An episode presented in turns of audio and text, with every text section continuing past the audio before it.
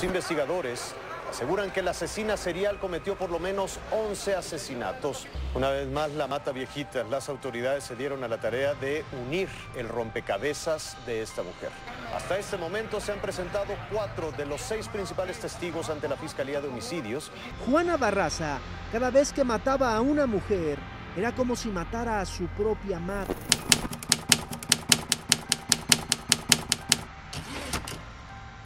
Muy buenas noches a todos. Bienvenidos a Criminalmente, donde vamos a explorar y conocer la mente de asesinos seriales, criminales y muchas cosas más. El día de hoy tenemos un capítulo súper especial, súper especial. De hecho, estoy muy emocionado porque está con nosotros Jules Lara. Y ah, yo no les voy a contar, ella les va a contar, nos va a contar quién es. ¿Cómo estás? Hola Fepo, muy bien, gracias. Feliz de estar aquí contigo grabando esta colaboración y bueno, feliz de estar eh, presente en el podcast para, para toda la comunidad, que conozcan lo que hago y que conozcan un poquito del trabajo que se genera eh, por lo que hago y lo que soy. De hecho, es, eso es- yo creo que sería lo principal. Cuéntanos a qué te dedicas. Ok, soy criminóloga con Ujú. 13 años de experiencia. Eh, hago perfilaciones criminales. Eh, te voy a explicar un poquito qué es Sí, por todo favor. esto. Por favor. El criminólogo es la persona que va a estudiar el delito, a la víctima y al victimario. Muchos lo confunden con criminología, Ajá. eh, que son generalmente los criminólogos, los criminalistas, perdón, son peritos y ellos se van a encargar de, de procesar la escena del crimen. Ellos te van a contestar cuándo pasó, cómo pasó, eh, a qué hora pasó Ajá. las preguntas básicas. Un criminólogo te va a contestar la pregunta más difícil de todas, el por qué pasó. Mm, Te va a responder lo que hay detrás de- del criminal o del delincuente. Ajá. ¿Por qué mató? ¿Por qué violó? ¿Por qué secuestró? Ese tipo de, de cuestiones. Ajá. En cuanto a la perfilación criminal, te puedo comentar que estudiamos patrones conductuales. Ajá. ¿Qué son los patrones conductuales? Em, todas las personas tenemos ciertas características, em, tanto psicológicas como mm, ah, cognitivas. Eh, las características psicológicas es, por ejemplo, eh, la impulsividad de las personas, la inestabilidad emocional o las emociones, eh, la capacidad de, de manipulación de una persona. Estamos, esto lo estoy diciendo desde el punto de vista criminal, Ajá. ¿sale? no como psicóloga, sino como Claro. criminóloga. Un asesino serial, por ejemplo, tiende a ser narcisista, Ujú. Tiende a ser manipulador, como ya te lo estaba mencionando, impulsivo. En cuanto a las características cognitivas que puede tener un, un- un asesino serial, podría ser la forma en la que procesan la información o el pensamiento respecto a su entorno. Que Ah. es, o sea, es totalmente distinto en ese caso que el resto del. Claro, es muy diferente a una persona normal. O sea, tú no vas a percibir el mundo como lo percibe un asesino serial. Ajá. Para ti es muy normal ir eh, conocer a la gente o tratar con la gente y no tienes como esa necesidad de, de, de matarlos. ¿Me Ajá. entiendes? Es como una droga. Sí. Para un asesino, el, el cometer el acto eh, les genera mm, satisfacción. Sí. ya sea emocional, sexual, eh, no sé, o sea, es, es algo que ellos necesitan, es una adrenalina que ellos necesitan. Pero eso es algo que ellos, ellos, o sea, digamos que en algún momento, en su infancia, hay un momento en el que se les, digamos que se cruzan esos cables. Eh, sí y no. Hay algunos Ajá. que nacen ya con, como con esa, mm, Característica. con esa característica, Ajá. exactamente, con esa desviación. Lo traen nato, pero hay eh, otros que lo adquieren por lo que viven. por la manera en la que, no sé si fueron violados o porque vienen de una familia disfuncional o porque vivieron algo traumático en su infancia.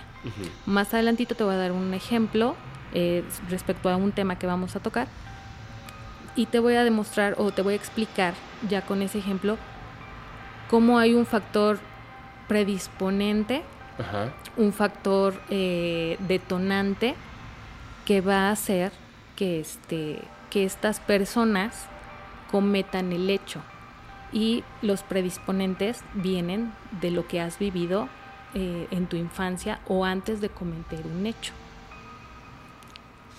Eh, o, sea, que sí tiene que ver con una característica también, o sea, en parte familiar, o sea, pero me refiero antes de tu nacimiento, tal cual. No, antes del nacimiento no. O sea, es a partir de tu formación de niño. Exactamente. Desde infante, o sea, desde que naces. Desde que naces. Desde, que ya respiras oxígeno con tu nariz. a partir de ese momento. Exactamente. A partir de ese momento ya este, empiezas, como los niños, empiezas a formar ciertos aspectos de tu vida. No sé si has escuchado hablar eh, de las personas que son asociales o de las personas que son eh, parasociales. Bueno, es exactamente lo mismo. Es lo que vas viviendo y cómo lo vas procesando. Hay personas contadas que no procesan esa parte de, de sus vivencias, que no saben distinguir entre lo bueno y lo malo. Y es lo que hace que, que se detonen ciertos aspectos que los lleven a cometer em, delitos o actos criminales. Un perfilador criminal solamente va a estudiar delitos como el homicidio, homicidas seriales, feminicidas seriales, ahora que ya se acuñó el término de feminicidio, violadores seriales, todos tienen que ser seriales. Porque, digo, tú puedes matar a una persona, ejemplo, ¿no? Pero no quiere decir que, que, tengas como este, estas características arraigadas. A lo mejor la mataste en un accidente o a lo mejor te peleaste con esa persona y en ese momento pues pasó, ¿no? sí, como un accidente que exactamente, cae Exacto. Pero estas personas, los asesinos seriales, ya lo traen de sí. Ya les, eh, te, vuelvo a repetir, les genera satisfacción. Sí, ya es una meta. Exactamente. O sea, no es un accidente, es una meta. Exacto. Entonces ya es algo que ellos necesitan. Lo hacen una vez, experimentan, lo sienten. Es un mal ejemplo, pero es como, como hacerte un tatuaje. Ah. Dices, no, o sea, yo jamás me haría uno, pero te haces uno, ya sabes lo que se siente y después te haces otro y luego otro y luego otro. Claro, claro, claro, tienes toda la razón. O sea, de hecho, cuando eh, tu primer tatuaje es el que más piensas. Claro. Pero ya lo estabas pensando, o sea, no fue un accidente que este, caí encima de una aguja y Exactamente. se me hizo un tatuaje, o sea, ya lo estabas Lo pensaste, lo meditaste, además de que dices, bueno, ¿y qué me voy a tatuar? Entonces lo procesas y después te lo haces. Sí. Cuando sabes lo que se siente, o sea, sabes que duele, pero es satisfactorio. Y te haces otro y después otro y así sucesivamente. Entonces es exactamente lo mismo. A lo mejor es un mal ejemplo, pero es, es lo mismo. Ahora, bueno, ok, esa ese sería la diferencia entre lo que sería, digamos, ya sé que te interrumpí, todavía No, no, no, te preocupes. Pero básicamente esa sería como la diferencia entre el, un criminalista sí. y un criminólogo. Ajá, el criminalista, volvemos a lo mismo, va a estudiar el cómo pasó el delito y se va a apoyar de la biología, de la química y de la física, porque tiene que hacer análisis, por ejemplo, para saber la trayectoria de una bala ah, eh, o para saber eh, la trayectoria de un vehículo, cómo chocó o cómo este, hubo un percance o alguna situación de la física. Este, de la química obviamente y de la biología para el análisis de sangre o de huellas dactilares o de cosas que encontraste, em, evidencia que hayas encontrado en indicios en la escena del crimen. Y el criminólogo se va a ayudar de la psicología, de la sociología y de la filosofía.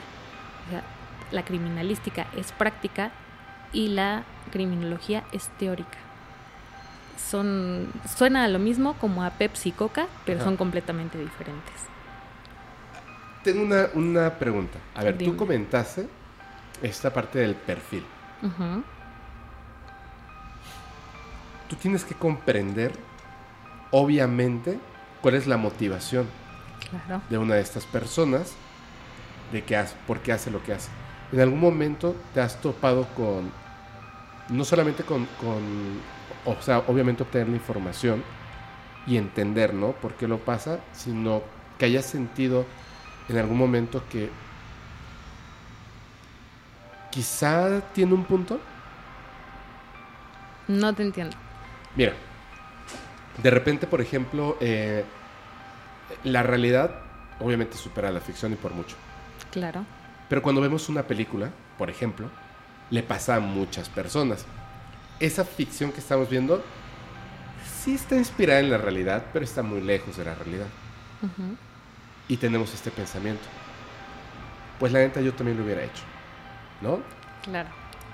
A esto voy. En la realidad. ¿Tú alguna vez has empatizado con ese perfil?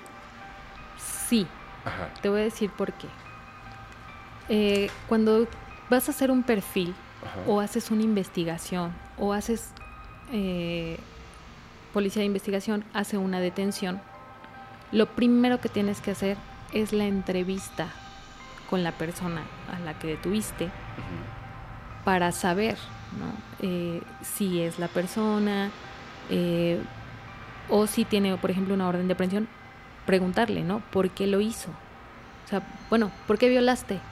No, pues es que yo no la violé, ¿no? A lo mejor tuvimos relaciones y ella me acusó de violación. Ajá. Y en la manera en la que te hablan, empatizas con estas personas. O es que lo maté porque me golpeaba de chiquito. Y dices, bueno, o sea, es que pues, yo no le pegaría a un menor, ¿no? A un niño. Y dices, bueno, vas como, como empatizando con las personas, pero te detienes y dices, bueno, o sea, sí empatizo contigo hasta cierto punto, pero yo no lo haría, ¿no? Claro, no con la persona a lo mejor, sino con la, lo, lo que con lo viviste, vivido, ¿no? O sea, exactamente, con lo, vivido. vivido. Ahí empatizas un poco y dices, bueno, ok, Como que comprendes exactamente. porque a este tipo de persona lo llevó a esta situación. Exacto, pero hasta ese punto. Generalmente, y es una de las características, hay cierto nivel como de características Ajá. que debe de, de- de comprender eh, un perfil criminal. Y hay em, una de esas características muy importante es que son manipuladores. Los asesinos seriales, los violadores seriales, tienden a ser manipuladores. Ok. Tú los estás entrevistando, Ajá. ellos te analizan rápido porque es algo que hacen de manera O sea, ni Eh, siquiera lo están, eh, conscientemente no lo están pensando. Exacto, no lo piensan, o sea, ya es algo que traen. Comienza la manipulación. Exacto, y te dicen, ah, bueno, ¿qué es lo que quieres escuchar? ¿Qué es lo que quieres que yo te diga? Eso es lo que están pensando para empatizar contigo y decir, ay, sí, es que él no lo hizo, ¿no? O, o- o tiene razón, lo hizo porque, porque tenía una justificación. Entonces empiezas a empatizar con estas personas, pero para quienes no están familiarizados con esta parte, dices, ah, bueno, ya cayeron, pero yo no. Ya sé que eres narcisista, ya sé que eres ególatra, ya sé que eres... Hay una palabra que no me agrada mucho, Ajá. es este grandiosidad. Es decir, yo soy el mejor y yo maté a 20 mil personas y nadie se compara conmigo y soy yo, este, como muy egocentristas, Ajá. pero lo llaman así, grandiosidad. Es la grandiosidad. Tú puedes decir, ah, yo tengo un podcast y es el mejor podcast. Pero, a- o sea, a estas personas, en es, obviamente hab- hablando del perfil del- de los cereales, Claro. pueden ser varias cosas, ¿no? Claro. Les gusta eso. Claro, les gusta ser observados, que sepan que son ellos, que sepan que ellos lo hicieron, que, que los conozcas, que se den a conocer. Eso es algo que a ellos Ajá. los hace sentir bien, que para ellos es lo máximo, esa grandiosidad que les puedes dar tú. Ok. Yo yo te lo, te lo pregunto por lo siguiente. Fíjate. Eh, conozco ahora personas Digo, no, obviamente no, así no, no, no, no, no, no son, no son, no son. Claro. Pero esa palabra, sí conozco personas que les fascina, les fascina. Es más, están al pendiente. Y estoy hablando de, de esto, o sea, de los creadores de contenido, las creadoras de contenido. Están muy interesados en el aplauso, en la celebración, en el mírenme yo, incluso si es haciendo algo malo. Así es. ¿Me entiendes? Y yo, por ejemplo, eh, ay, creo que fue hace unos días, no me acuerdo muy bien. Ah, sí, fue. Eh, fuimos a grabar un comercial. Y yo estaba muy preocupado de que, de que saliera bien, saliera bien, porque pues yo estaba actuando, pero yo no sé actuar. Claro. Estudié, pero detrás de cámaras, o sea, no adelante de la cámara, es totalmente otra sí, cosa. claro. Y dije, bueno, de lo que vi, algo tiene que salir bien, ¿no? O sea, y le voy a echar muchísimas ganas, muchísimas ganas. Y em- e invitamos a, gente de la comunidad. Entonces, ya incluso cuando llegan así, inmediatamente así, no, Facebook, bla, bla, bla, le voy a decir, no en mala onda. Por supuesto que me encanta convivir con todos, pero me siento por dentro, me siento incómodo de que de, que de frente me digan como como así de wow, ¿me entiendes? Claro. No me siento, o sea, no me no incómodo así de que, ay, no, que mal, sino me pongo nervioso, no sé cómo actuar al respecto, ¿me entiendes? Esa es la verdad. Pero veo a otras personas que digo, qué bien lo llevan. Claro. Y ahorita que acabas de decir eso, es cierto. O sea, los asesinos seriales, incluso por eso a veces se dejan capturar. Sí. Porque ellos están, o sea, es que, ¿cómo, cómo vas a creer que es otra persona? Soy yo. O sea, tienen esa necesidad de, de ver su rostro ahí y que todo el mundo pues los esté endiosando, que se van a tropezar con sus agujetas. Exacto. Necesitan el reconocimiento. Esa es la palabra, más bien, el reconocimiento del- de todos.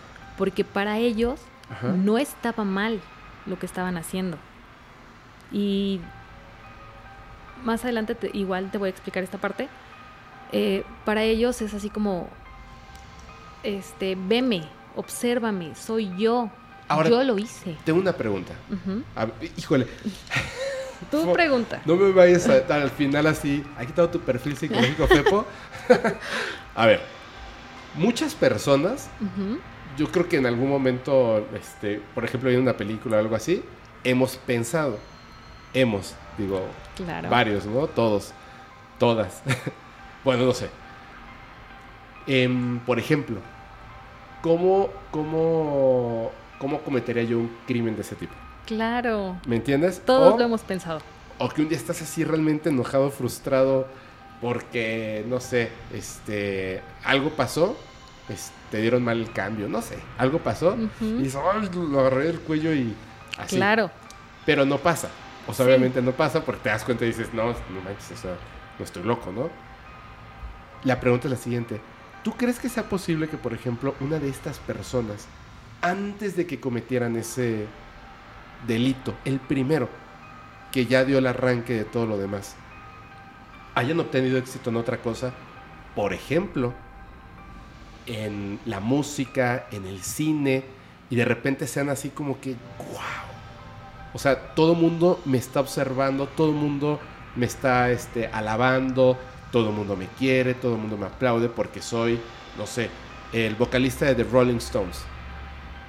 Y eso haya evitado el inicio de su carrera como criminal. Sí, claro. ¿Puede ser? Claro, definitivamente. Mira, hay otra, otra, otro aspecto eh, en las características, por ejemplo, psicológicas, donde te dicen eh, son más inteligentes que el promedio. Y no me refiero al hecho de que sepan, no sé, multiplicar números grandes o este que tengan muchos conocimientos como de escuela, ¿me entiendes? Ajá. es más como como que se desarrollan en otros ámbitos podría ser en la pintura en la música en no sé es un ejemplo entonces como no tienen cómo enfocar esas energías o esa eh, ese gusto es más o menos exacto. En la música. Claro. Y ahora desde prisión ha hecho unas cosas exactamente. bárbaras. Exacto es, es así. Entonces como no tuvieron una buena canalización se desviaron para poder cometer delitos y como en esa parte si, si triunfaron si fueron exitosos pues volvemos a lo mismo es como una droga quiero más y quiero más y quiero más Obviamente, pero ese es como en la mayoría de los casos, pero no en todos, ¿verdad? No, no en todos. O sea, siempre hay como sus excepciones. Siempre, siempre. Ya no voy a ver a mis ídolos y a mis ídolas de la misma manera. no, sí. Mejor preocúpate por esas fans locas o por los por, por los seguidores, porque bueno, volvemos a esto. Una cosa es ser fan y otra cosa es ser fanático.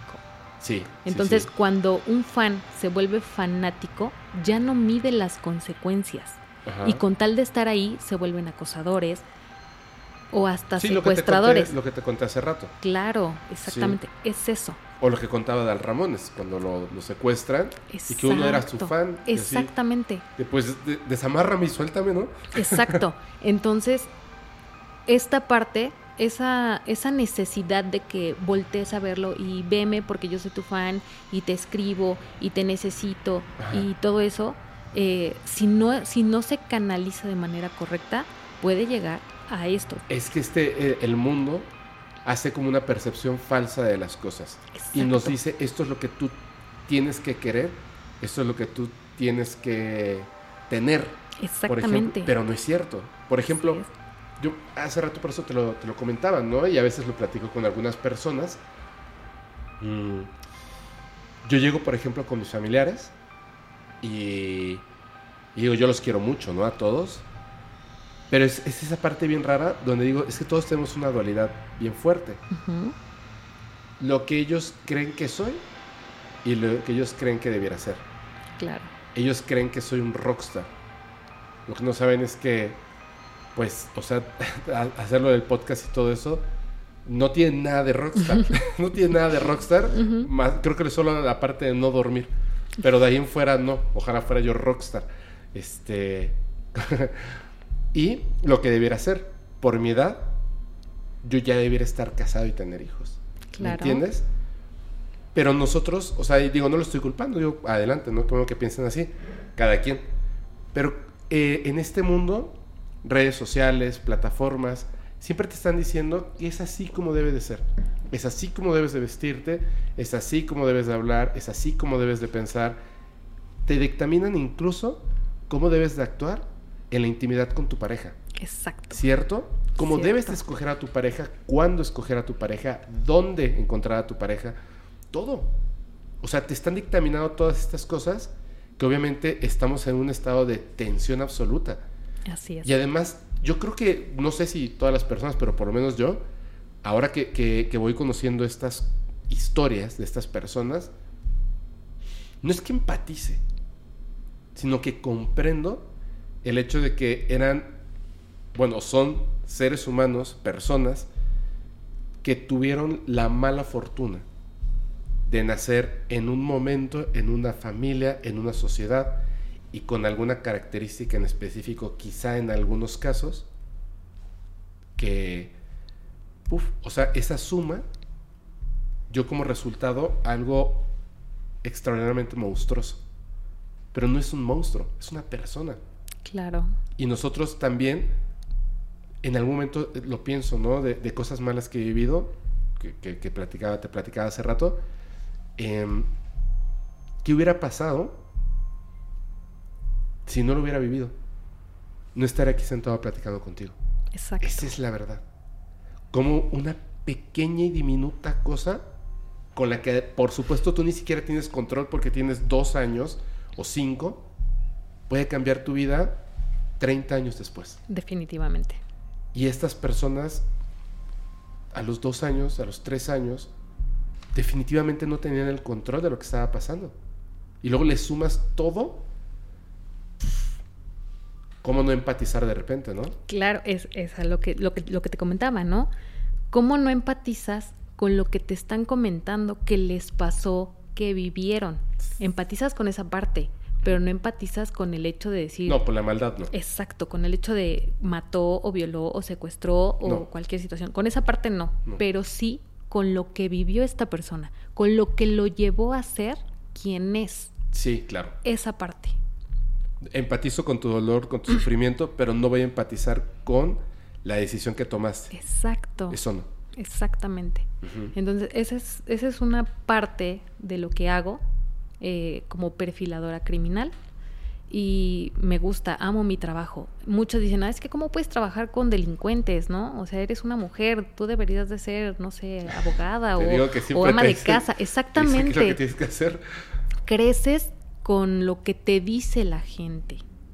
Yo te voy a decir una cosa, yo soy la oveja negra de mi familia, literal. o sea, mis hermanos viven cerca de donde vive mi mamá. Yo no. Dije, vámonos de aquí, ¿no? O sea, ellos viven en Toluca, yo vivo en la Ciudad de México. Ellos hicieron bien su, su familia o están casados, yo no. Y dicen, bueno, es que, ¿por qué no? O sea, tienes treinta y tantos años, ya deberías de, de, tener una familia, te deberías de haber casado, este, o sea, un proceso. Sí. Naces y dice, ¿y qué vas a estudiar? ¿Qué quieres ser de grande? Bueno, espérame, déjame crecer. Ya creciste, bueno, ya estudiaste lo que querías y ahora ¿cuándo te vas a casar? Y te casas y ahora para cuándo los hijos? Y tienes los hijos y ahora para cuándo el divorcio? ¿No? O sea, ese tipo de cuestiones que te ve educando la sociedad. Son creencias o son situaciones que te lleva incluso tu misma familia. Son... Yo le decía a, a mi mamá, espero que no vea esto, que no se enoje. Este, una vez le dije, bueno, es que, ¿y qué pasaría si yo tuviera una novia? no un novio, una novia. Es que, ¿por qué? Es que, ¿qué van a decir? Es que no sé qué, no, o sea, es que es algo que yo, o sea, no sé, sentí, ¿no? Preguntarte en ese momento. No estoy diciendo que va a pasar, pero es algo que yo sentí. Y me puse a pensar, dije, bueno, o sea, si tú te sientes bien con eso, como por qué te tienes que dejar influenciar de el resto del mundo. Es que está bien difícil. Claro, es muy difícil. Lo mismo pasa con estas personas. O sea, se dejaron llevar por lo que vivieron y sienten esa frustración de decir, es que si a mí me pasó, que le pase a alguien más, que lo viva a alguien más, entonces dices, no, espérame, pero bueno, tienes que entenderlo como desde el punto de vista eh, psicológico, criminológico, para no sé, para poder detallar todo este tipo de situaciones. Es que yo siento que hay como ciertas decisiones o acciones que uno toma en su vida que se convierten en una bola de nieve. Claro. Mira, yo antes de, del podcast, pues era Godín y, estaba chido, o sea, estaba bien, pero siempre tenía ese deseo de, quiero hablar de fenómenos paranormales, quiero hablar de ovnis, de, etc.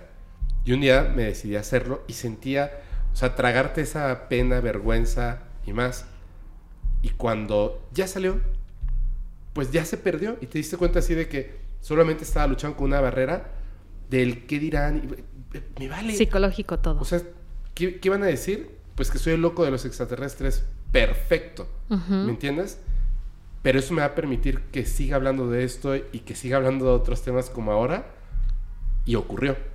Y entonces se volvió una bolita de nieve. Entiendo que una de estas personas a lo mejor dice voy a tomar una decisión algo terrible y ocurre y entonces se hace una bolita de nieve. Al final, cada quien tiene como en esos dos caminos tan separados que a lo mejor puede tener una persona, una, un aprendizaje incluso en estas cosas, ¿no? Que eso tú lo estudias en base a lo que estas personas comprenden, ¿no? Desde su punto de vista. Claro. Yo te puedo decir que yo ya como Pedro Almodóvar, ahora lo entiendo, cero etiquetas. Digo, no estoy casado, no tengo pareja. justo lo que acabas de decir, yo estaba eh, comiendo con mi mamá, le mando un saludo, y le decía, algo estamos comentando, y le dije, no, o sea, de hecho, para mí, para mí, es más fácil invitar a salir a un hombre que a una mujer. ¿Por qué? Por la posición en la que me puse. Si yo invito a salir a una mujer, en este momento, si yo invito a salir a una mujer, no me está viendo a mí. Está viendo a Fepol del podcast. ¿Me entiendes? Y si llegara a pasar algo, me puedo meter en, en un tema. Porque la verdad es que me cuesta trabajo como comprender a las otras personas. Tú no, porque tú te dedicas al estudio de, de- de la mente humana, entre otras cosas. No te creas, ¿eh? también Un me poquito. pasa. Ah, Sí, ¿no? Claro, claro. Nos pasa. Pero si yo invito a salir un hombre, no va a ser tan... Híjole, como que siento que, que puedo entender cómo me gustaría que me dijeran las cosas a mí para no sentirme mm, intimidado, no sentirme ofendido Acosado. acosado. Exactamente, exactamente eso. Entonces, pues obviamente digo no. Y vuelvo a lo mismo, como Pedro Almodóvar. O sea, sí, ¿sí sabes esta historia? ¿Un poquito? No, a ver, Le platícame. que, "¿E- ¿Eres heterosexual? Y dice, era. y quizá mañana lo vuelva a hacer. Eh, palabras más, palabras menos, ¿me entiendes? Pues sí, o sea, digo, al final ya tomas una decisión, una cosa, y te das cuenta de que las barreras que te construye la sociedad de cómo debes de ser, creo que la única barrera que debiera existir es, como decía el presidente, el expresidente Benito Juárez, ¿no? El respeto al derecho ajeno es la paz. Exacto. Si estoy en mi derecho, respétenlo. No lo comenten, no lo cuenten. No- o sea, no, no, no tienen por qué hablar de mi derecho a existir. Mis decisiones son mis decisiones. Hablen de lo que quieran de mí, de los extraterrestres, ¿no? O de, o de este, o del trabajo que se genera, pero no de mi vida privada. Claro. Y pues pierdes mucho de tu vida privada en algo así. Entonces se vuelve una cosa súper compleja, donde ahora, aunque suene raro, mi, tengo, tengo varias novias. Una se llama Podcast Paranormal, otra se llama Criminalmente, otra se llama Insomnio Paranormal.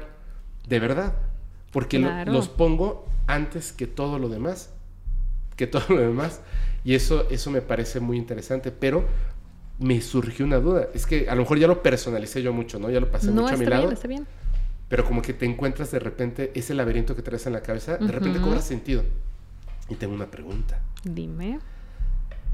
Desde tu punto de vista, desde tu conocimiento, lo que tú sabes, hay un momento, obviamente, porque ya nos dijiste que si hay personas que puede ser que, pum, tuvieron éxito en la música, virtuosos de la batería.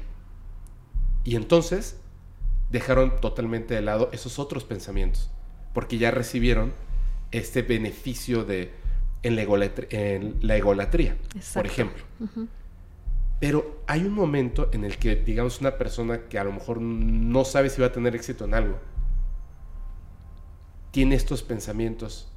Hay un momento en el que tú te das cuenta en tu pensamiento que dices, no, no como todos que decimos, ay, estaré loco, no lo sabría. No, no, no, no. O sea, que realmente digas, este sí es un pensamiento de un asesino serial, por ejemplo.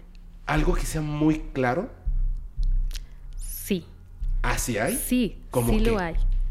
Eh, por ejemplo, no sé, como lo mencionabas hace un momento, todos en algún momento hemos deseado matar a alguien.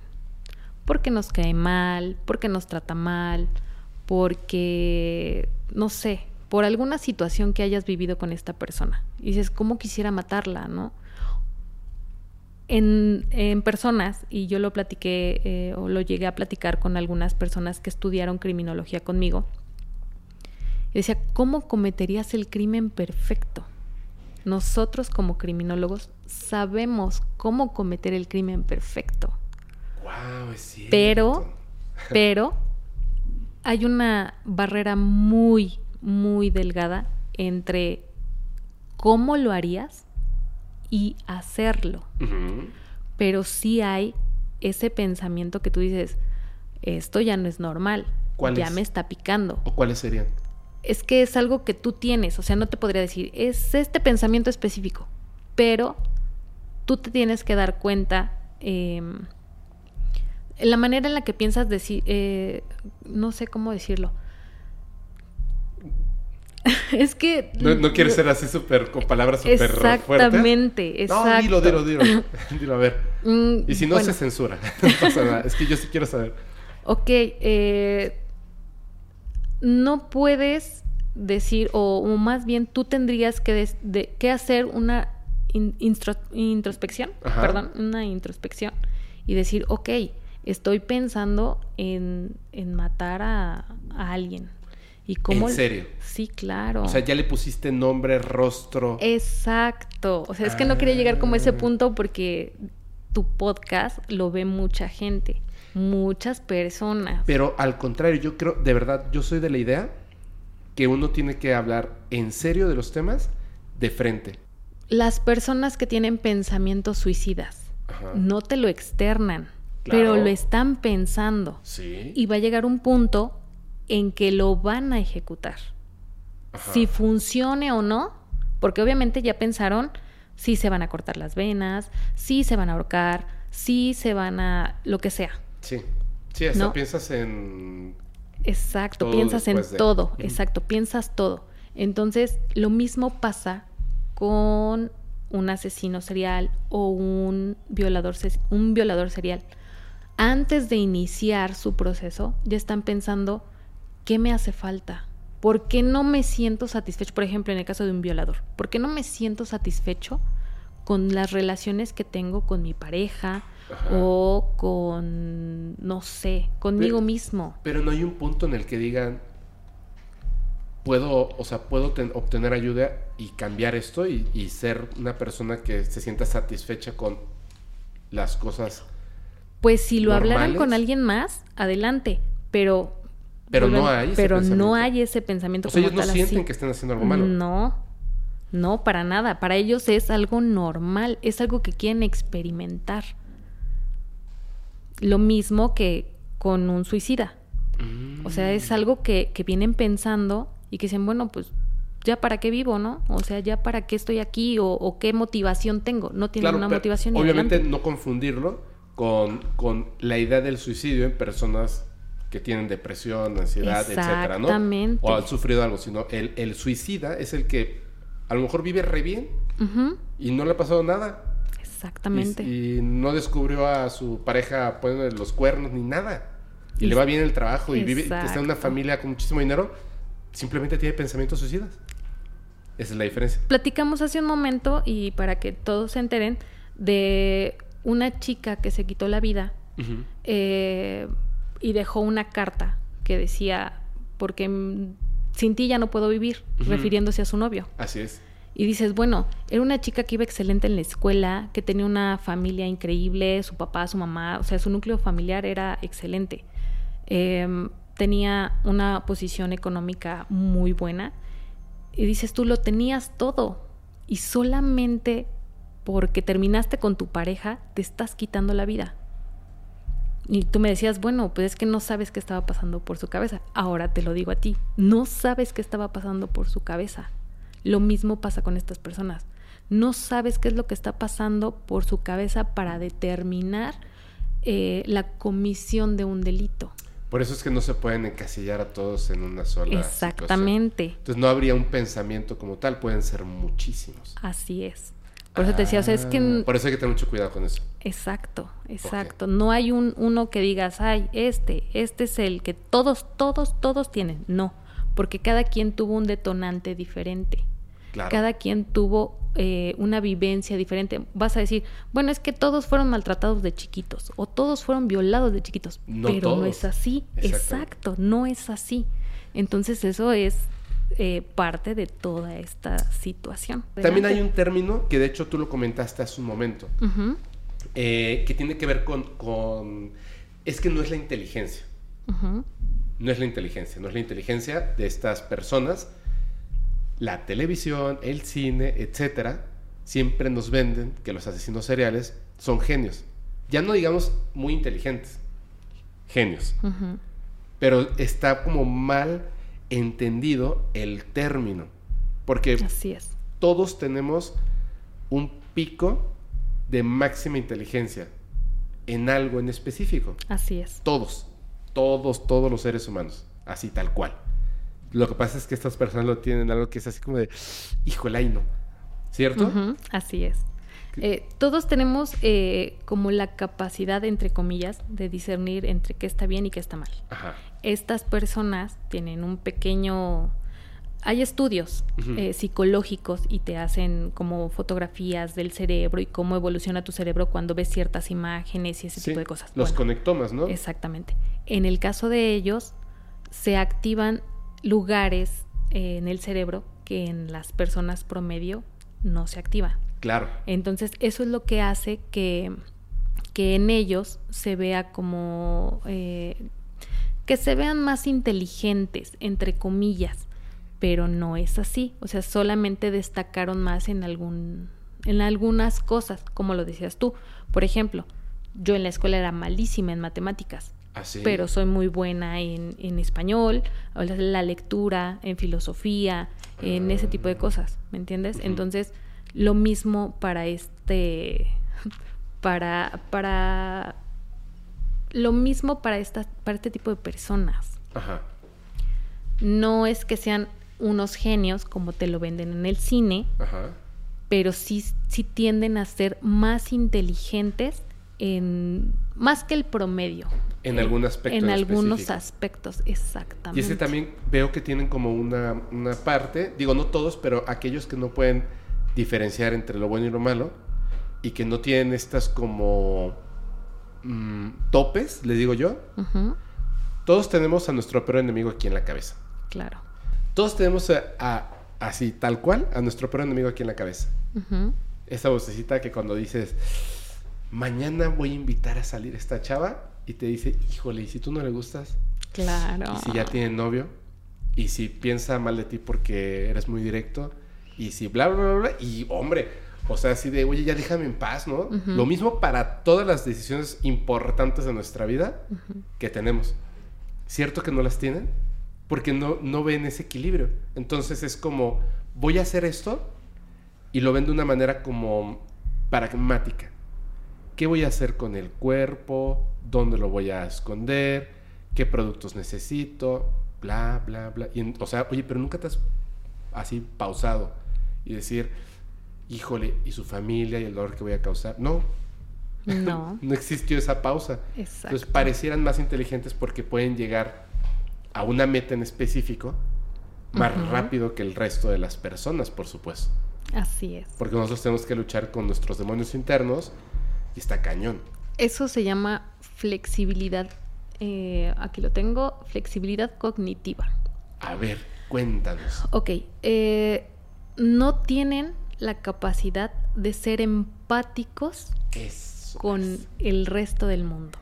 Entonces, no se detienen a pensar eh, si está mal, si van a causar algún daño, en qué va a sentir la familia. Eso es flexibilidad cognitiva.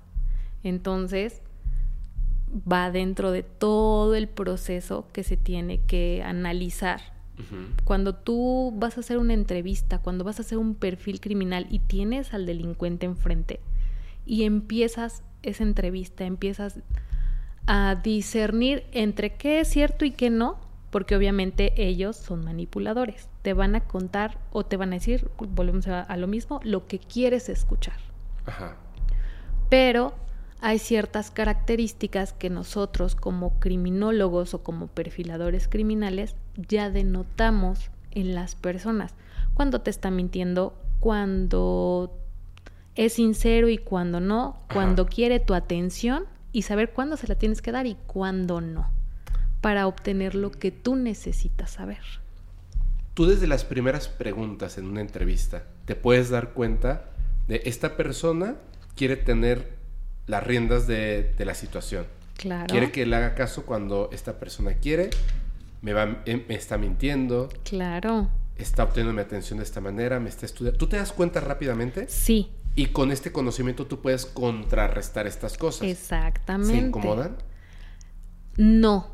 ¿Por qué? Porque lo que tú tratas de hacer es crear esa empatía con esta persona. Ah. Y te acuerdas lo que hablábamos de la grandiosidad.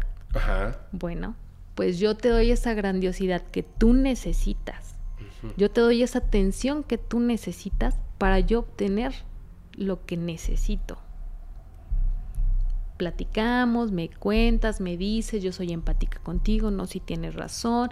Y es que, ¿cómo lo hiciste? O sea, es increíble que nadie se haya dado cuenta. ¿Cómo lo hiciste? ¿Por qué lo hiciste? Y tú me vas a dar. Tú me vas a dar lo que, es que nadie se dio cuenta, así como de, órale, así. Sí, wow. ¿no? Y entonces quiero soltar toda la sopa, te quiero contar. Quiero que me sigas viendo así como lo máximo. Así es. Tú piensas que me estás manipulando a mí, pero en realidad soy yo la que está manipulando la situación, dejándote creer que tú eres el manipulador. Perdón, voy a hacer a lo mejor una pregunta bien tonta. Pero entonces, el personaje de Hannibal Lecter está bien escrito, ¿verdad? Claro. Es una parte de lo que me gustaría contarte, por ejemplo. Bueno, vamos a, como empezar a tomar el tema, ¿no? Sí, sí, sí, sí, sí. Eh, hay un, asesino serial en Estados Unidos que se llama Ed Wayne, conocido como el carnicero de Plainfield. ¿Quién es esta persona? Es el asesino que inspiró a Alfred Hitchcock para eh, basar la historia de exactamente para la película de psicosis. Para quien no la haya visto, véanla, es buenísima. Buenísima. Ok, eh, este sujeto eh, no solo inspiró esta película, también inspiró El silencio de los inocentes, ah. Dragón Rojo. Me encanta. A mí, yo amo esas películas. Esas películas fueron inspiradas en él. Y hay una mm, serie que se llama Motel Bates. Ajá. Esa, esa serie también está inspirada en él. Cuando analizas su vida, lo que hizo, él de chiquito tenía un papá súper estricto, muy estricto. Y tenía una madre súper religiosa, obsesiva con la religión. Cuando fue creciendo, no lo dejaba que tuviera amigos, quería que fuera solo para ella. Tanto así que tuvieron una relación incestuosa. No me digas. Sí, claro. O sea, sí, métete a leer un poquito sobre él y tuvo una relación incestuosa con su mamá. Cuando su mamá, bueno, después de muchas situaciones que vivieron juntos, su mamá muere y él necesita, o sea, él fue diagnosticado con esquizofrenia. Cuando muere su mamá, su mamá le seguía hablando y le seguía diciendo, haz esto, haz lo otro, haz aquello. Este, él quería entablar una relación y no podía porque su mamá constante, exactamente, estaba ahí en su cabeza. Y él, él no podía también por el hecho de decir, bueno, es que yo tuve relaciones con mi mamá, ¿no? O sea, ella fue la primera mujer de mi vida, en todos los sentidos. Entonces, eh, mató a mucha gente y desenterró a mucha gente de, del panteón. O sea, él veía en el, en el diario, hoy se va a, este, a enterrar a fulanito de tal. Y bueno, allá en Estados Unidos sacan unas em, esquelas. Las esquelas, así Publicadas en los diarios. Sí, así es. Bueno, entonces él las leía y decía, esta mujer, esta persona. Esperaba en la noche iba al, panteón, los desenterraba y les cortaba la piel para hacer cosas de, mm, no sé, lo más notorio que se pudo rescatar porque hubo un incendio y muchas cosas se perdieron, eh, lo más notorio fue, fueron unas lámparas que tenía con pedazos de piel. Es cierto. Eh, él practicaba el, se llama encurtido. Encurtido, sí él lo practicaba para poder hacer estas lámparas y que la piel durara más tiempo. Se hizo un vestido o una vestimenta de mujer con los pedazos de piel que le cortaba a sus víctimas. Entonces, eh, él, él, veía como esa parte normal, ¿no? Porque su mamá le decía, todas eh, las lunas llenas él se ponía ese vestido de, de hecho, bueno, ese vestido de, mujer hecho de piel de mujeres, de personas, porque él se quería sentir como si su mamá todavía estuviera con él. Incluso eh, hay unas imágenes eh, donde se ve una máscara de, de- piel de una mujer, este, así.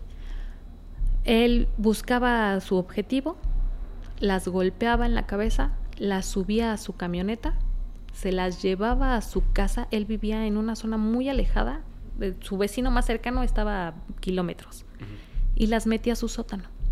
Y en su sótano había este pues, muchos cadáveres, porque obviamente los cadáveres que él sacaba del panteón ya no los regresaba. Ahí los, los, este, los tenía para cortarles los pedazos de piel y poderlos trabajar. Lo mismo les hacía a estas mujeres.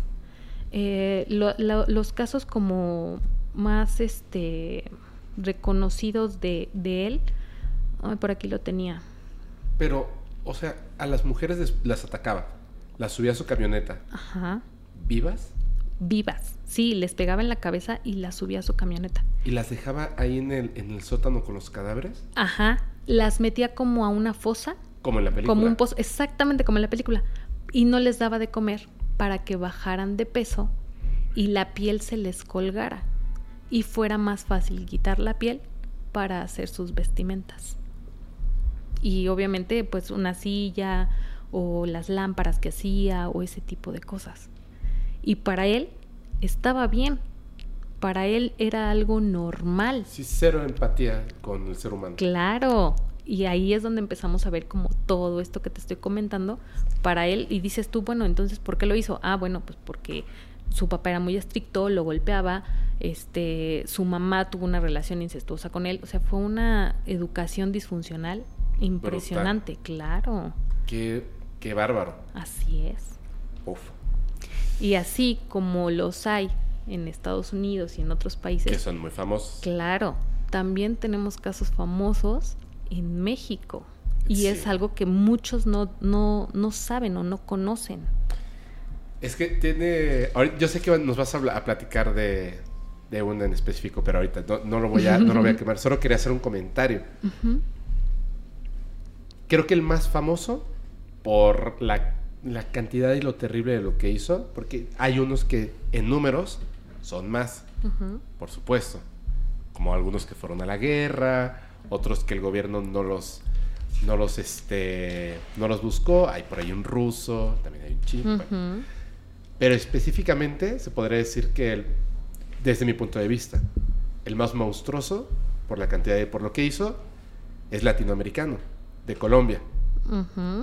México tiene una cosa que no en este tema, o sea, de- en general, en general, Claro. que es como esto es la palabra me parece que le queda muy bien. México es kitsch. En México te puedes comer una torta de tamal y de chilaquiles, que es tortilla dentro de un pan. Así es. Y es una locura, pero sabe delicioso. Y en México estaba el santo y peleaba contra las mujeres vampiro. Y llegaban ovnis colgados así en un hilo. Y Claro. ganó la palma de oro en Cannes. México es kitsch. O sea, en México, de verdad es que si aquí en México siempre decimos mi México mágico musical. De repente dicen, ¿sí sabes lo que hizo este político? ¿Qué? Pues la casa del perro era más grande que la casa de, de la persona que cuidaba su casa. Y sí lo crees. O sea, dices, Claro. sí, por supuesto, ¿no? Latinoamérica tiene muchas cosas. Esta... Nomás para que vean. Eh, eh, sé un poquito, un poquito, un poquito. Es sumamente interesante la historia. Así que no te voy a interrumpir. si nos cuentas, y van a entender por qué dije esto. Bueno, México, eh, de Estados Unidos serán muy famosos por Hollywood. claro. Pero ah, caray. Ah, caray, las cosas que pasan acá. Mira, antes de tocar así como el tema, Ajá. eh, ahorita que lo estás mencionando, tengo aquí una pequeña lista de asesinos seriales o de violadores seriales a los que eh, mis alumnitos tienen que hacer un perfil criminal Ah, sí. por, ajá, sí, claro, este, y que nada tienen que ver, o sea, te voy a decir los nombres y te apuesto a que no los vas a conocer. No son famosos por Hollywood, Ajá. pero cometieron muchos, muchos delitos. Por ejemplo, tenemos a Harold Shipman. Es conocido como el Doctor de la Muerte. Ah. Tiene 200 conocidos, Ujú. 218 mm, homicidios. Pero se le adjudica un total de 509. O sea, es impresionante la cantidad.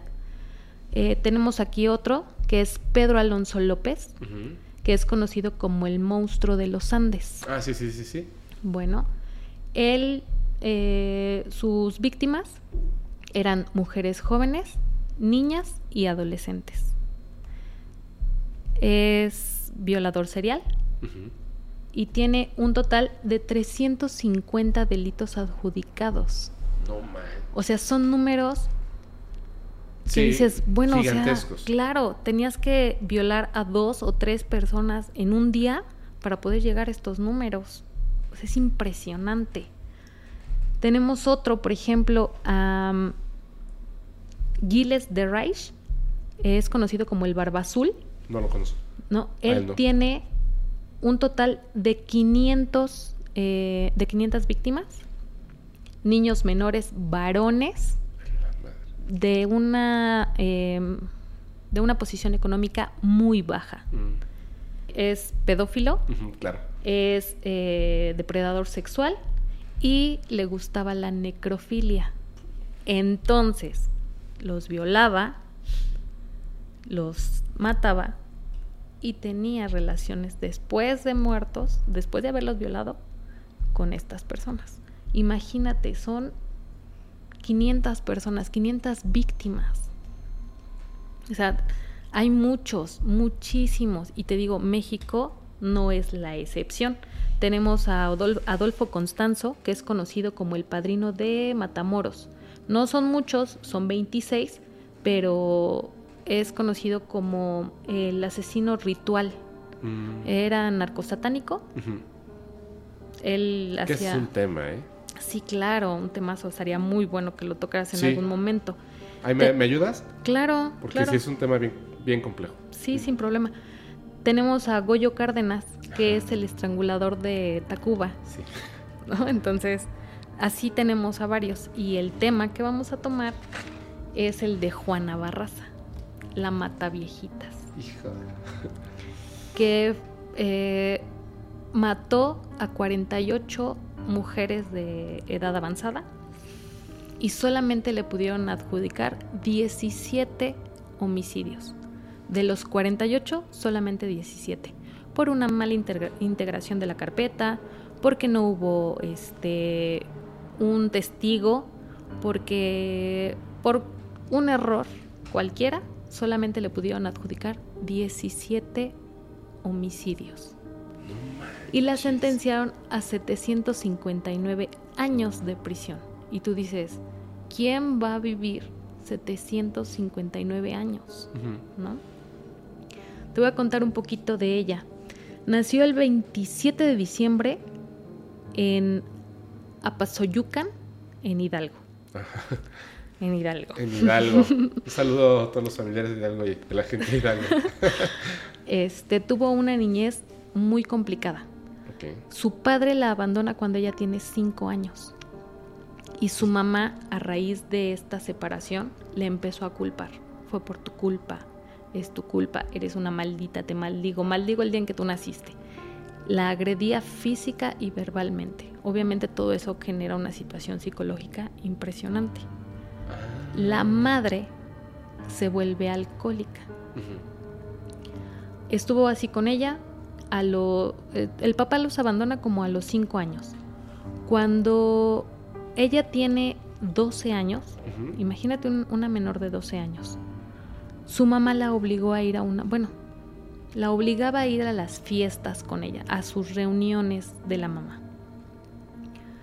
Eh, llegan a la fiesta, a una fiesta en específico, y pues la mamá ya era alcohólica horrible, Fuerte.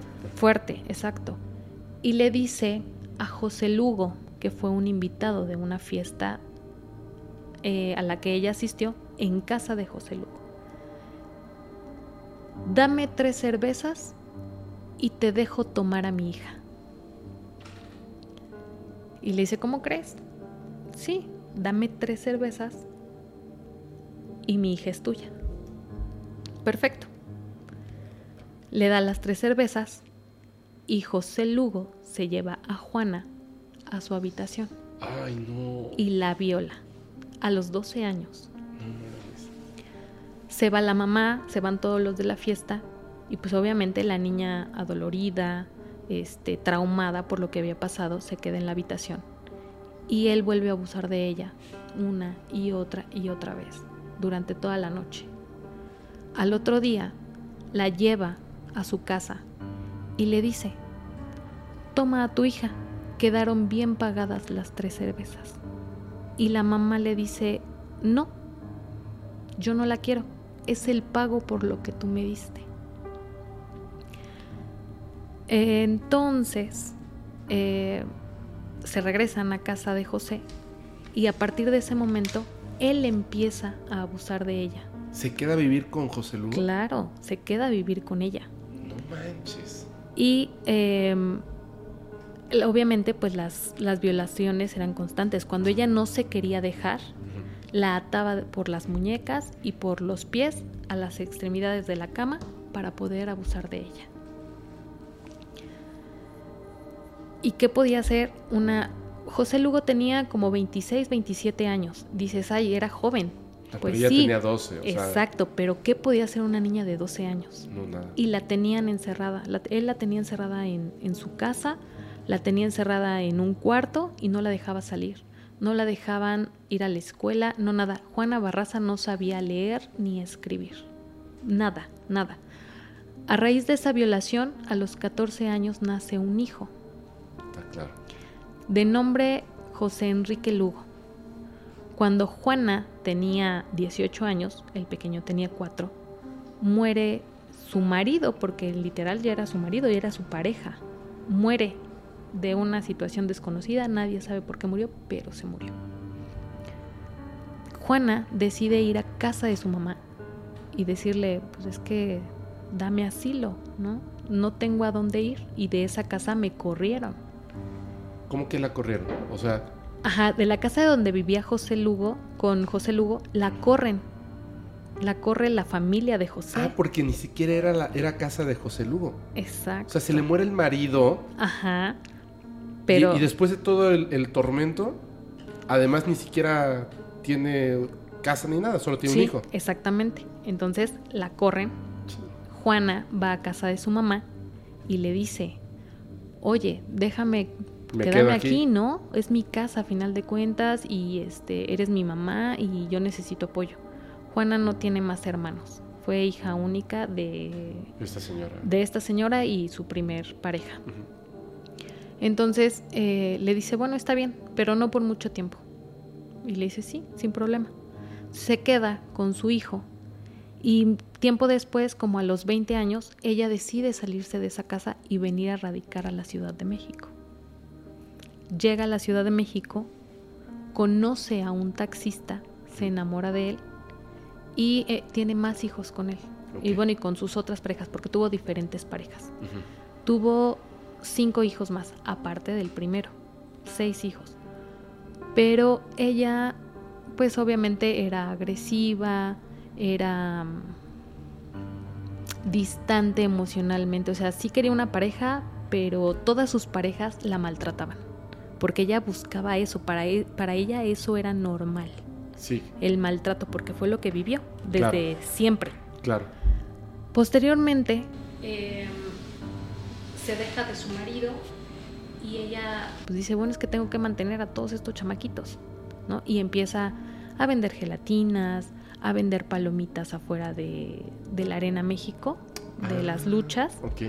Empieza a hacer como diferentes cositas para, para obtener dinero y poderlos mantener. Claro, claro. Mm, O sea, hasta eso ella era responsable de todos sus hijos. Sí, de todos. Un día va caminando con su hijo el mayor y llega una pandilla y los ataca, los asalta. Dice, dame todo lo que tienes. Dice, es que no traigo nada. Dice, dame todo lo que tienes. Empiezan como a forcejear y lo que sea y matan a su hijo. Entonces ella decía que ese hijo era lo único bueno que tenía de todo el tormento que vivió, ¿no? Porque a pesar de todo, pues bueno, era su hijo, lo crió, este, lo amaba, era su hijo y se lo mataron. Y ella en, en entrevistas dice, es lo peor que me pudo haber pasado. Entonces, ya traemos el daño psicológico, el abandono de su papá, las violaciones constantes del que fue su pareja, el hijo producto de una violación, em, ya tenemos los maltratos que vivió con sus otras parejas, el que no encontraba un trabajo, todo esto y ahora el asesinato de su hijo. Entonces, todos estos factores se fueron acumulando. Un día, mientras vendía palomitas en este afuera de, la, Arena México, alguien le dice, oye, es una señora que medía 1,75, entre 1,75 y 1,80, oh. corpulenta, este, pues, tenía como muchas características, estaba muy masculinizada. Y alguien le dice, tú servirías para ser luchadora. Ella acepta y se hace llamar la Dama del Silencio. No sé por qué motivo haya escogido ese nombre, pero se hace llamar así, la Dama del Silencio. Posteriormente, eh, empieza a ganar todas sus peleas. y ella en entrevistas dice, es que yo las ganaba porque me imaginaba que a quien yo golpeaba era a mi mamá, a mi papá, a mis parejas toda esa furia, esa adrenalina, eso, todo eso, lo descargaba en sus peleas. Todo lo dejaba en el ring. Exactamente. Pero ahí viene otra cosa. Para los que no conocen, una arena de, luchas es un cuadro, le llaman cuadrilátero, y tiene tres... Eh, Cuatro. Ah, bueno, tiene tres, este... Tres cintas alrededor, ¿no? Entonces, eh, un día peleando se sube a estas cintas, eh, ¿cómo le llaman? Las cuerdas le llaman, las cuerdas. Se sube a la tercera cuerda y se avienta. Pero no cae bien. Entonces ya estaba como un poquito lesionada, pero obviamente por la adrenalina, por el show, por lo que quieras, sigue peleando. Al final de la pelea, pues obviamente los golpes que recibió después durante la pelea y todo eso, se sentía mal y va al médico y le dice el médico, si tú sigues peleando, vas a quedar paralítica. Ya no puedes volver a pelear. Esto en ella creó otra frustración impresionante porque era su único medio de expulsar toda esa ira reprimida, exacto, Exacto, Y aparte era fanática, ¿verdad? De la lucha libre. es, sí, claro. De hecho, hay una entrevista que le hicieron días antes de, su detención, por eso la identifican. La ven los reporteros y le dicen, ¿usted qué hace aquí? Dice, es que a mí me gustan las luchas, yo amo las luchas. ¿Es ruda o técnica? Dice, yo soy ruda de corazón. Dice, bueno, este, ¿y dónde es más ruda? ¿En su casa o aquí? dice, ajá, dice, en mi casa soy bueno, le preguntan, ¿y a quién apoya, no? Este, dice, bueno, en mi casa apoyo a mis hijos y aquí apoyo a los rudos. Y dice, bueno, iba de traje, iba vestida de traje a, a las luchas. Posterior a eso, se retira de las luchas, comienza a buscar trabajo.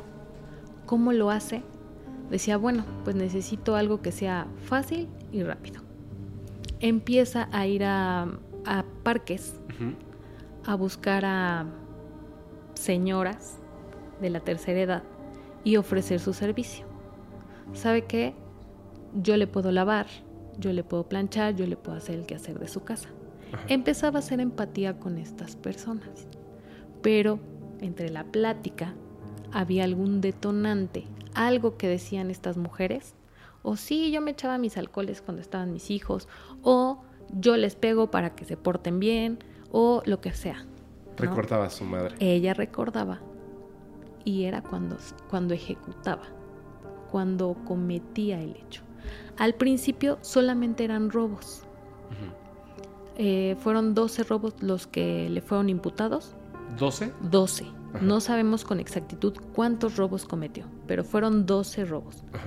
Eh, entraba, se ganaba la confianza en lo que, no sé, por ejemplo, este, oiga, vengo a, este, a ver si me da trabajo o vengo a ayudarla para que mm, eh, le den una ayuda de gobierno, la pensión, eh, algo así.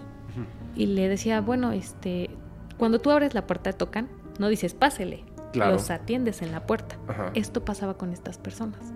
La atendían desde la puerta. Pero entre la plática, la manipulación, los comentarios, les decía, déjeme pasar a su baño o regáleme un vasito con agua y le sigo platicando, yo la voy a apoyar, yo esto, yo el otro. Y las ancianitas, las, abuelitas, la dejaban pasar. Cuando pasaba a su casa, se ganaba su confianza, podía ser una o, bueno, ya vio cómo estaba el asunto, si vivían solas, si no. Le decía, regreso la siguiente semana o regreso este, mañana. Al otro día regresaba y seguía platicando con ellas. Te digo, existía el detonante y era en el momento en que ella las golpeaba en la cabeza como para desorientarlas, exactamente, aturdirlas y buscaba un cable, una media, algo con lo que las pudiera eh, estrangular, asfixiarlas. En algunos de, estos casos había señales de violación o de abuso sexual. Em, no en todos, solo en algunos, lo que denotaba que después de matarlas o antes de matarlas, ella abusaba de, ellas, pero no con su mano, sino con algún objeto, mm. para mm, como desquitarse. decir, tú me vendiste. O sea, ella veía en, ellas, en esas, en esas mujeres, a su madre. Ese era el, como el detonante de todo. Y ella lo dice en una entrevista. Yo odio a todas las, a las señoras mayores porque me recuerdan a mi madre. Entonces, Em, Castigarlas para que sintieran lo que ella sintió. Exacto, si lo que tocábamos al principio, si yo lo sentí, tú lo vas a sentir también. Así. Entonces, eh, te digo que en total fueron 48 homicidios. Eh, en algunos casos también había eh, casos de, mm, digo, muestras de cuchillo o de mm, un picayelo. Las, las acuchillaba o las picaba con saña antes de, de estrangularlas. O sea, las golpeaba. En ese momento, pues era su coraje, su saña. Las picaba y después las estrangulaba. A todas las estrangulaba. Los casos empezaron en 1998, más o menos, otros fueron como muy esporádicos. O sea, lo hizo la primera vez, sintió placer o satisfacción y después lo volvió a hacer. En el 2001 hubo dos casos, en el 2002 hubo dos casos, en el 2003 se dispara, hubo 14 casos. Ya, no, ya, ya esa satisfacción ya no le duraba tanto tiempo. Exacto, necesitaba hacerlo más. En el 2004 hubo 19 casos. En el 2005 hubo 13. ¿Por qué bajó? En los medios de, comunicación se empezó a, decir, están matando a las mujeres de, de, entre 60 y 90 años. Este, las alertaron. Exactamente. Las alertan y les empiezan a, decir que era una trabajadora o que se hacía, se, hacía pasar como trabajadora de gobierno o como eh, ayudante doméstica. Y em, cuando esto pasa, la fiscalía, bueno, en ese entonces la procuraduría, empieza a sacar retratos hablados. Muchos retratos hablados. Pero, pero ¿cómo tenían un retrato hablado si O sea, ¿cómo podrían saber que era ella? Porque en algunos, no, o sea, no sabían que era ella. Ajá, pero ¿cómo podrían tener un retrato hablado si... Porque en algunos casos decían, bueno, a ver, entrevista a los vecinos, ¿qué vieron? Porque todos los homicidios era en la casa, en la casa de esta persona. Claro, tienes toda Al salir. Yo la vi a la señora que estaba hablando con una señora de este tipo. Exactamente. Claro, claro, claro. Cuando se empieza a hacer todo, todo este proceso, todo este asunto mediático, eh, Llegaban así de, oye, vengo de, de, tal lado, vamos a platicar y todo. Y la señora, la viejita, decía, "Mm, mejor no. sí, Mejor exacto. otro día. Ajá, después, ¿no? Sí, no.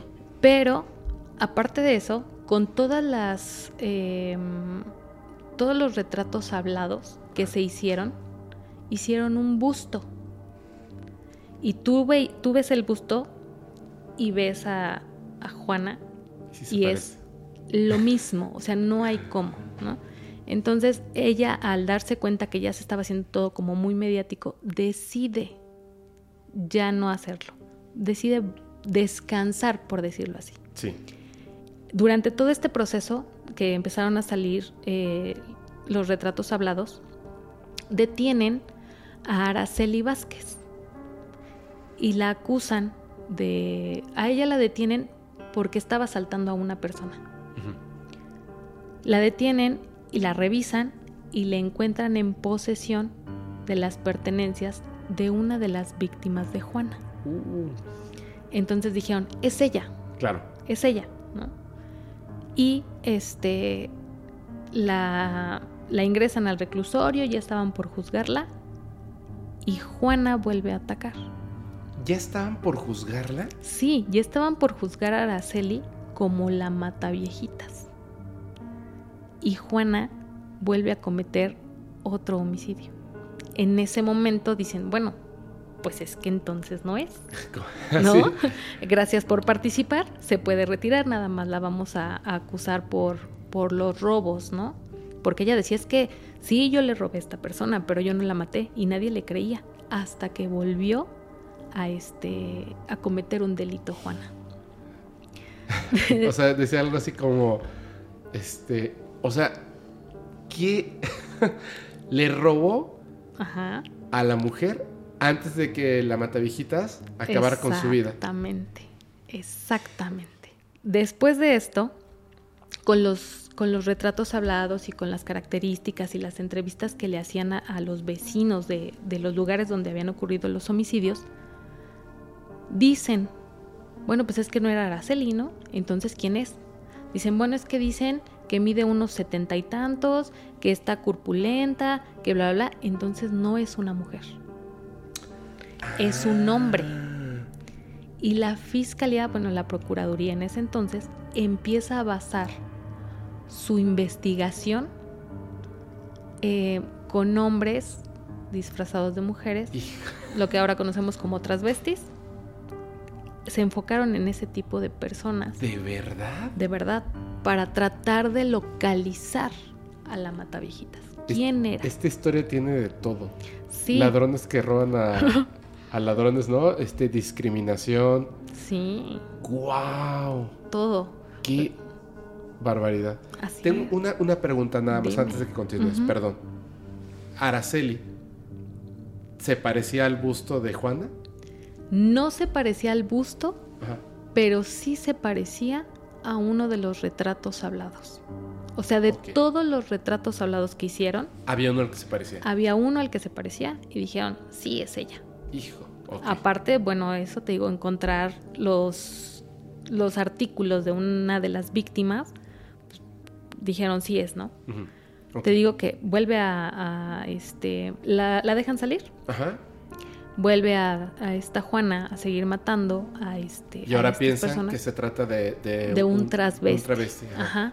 Un hombre disfrazado de mujer, con peluca, que se hace pasar por trabajador de gobierno. Ya, o sea, la, la Procuraduría ya no sabía por dónde, porque aparte los medios Estaban los estaban, encima. claro, los estaban encima atacándolos una y otra y otra y otra vez.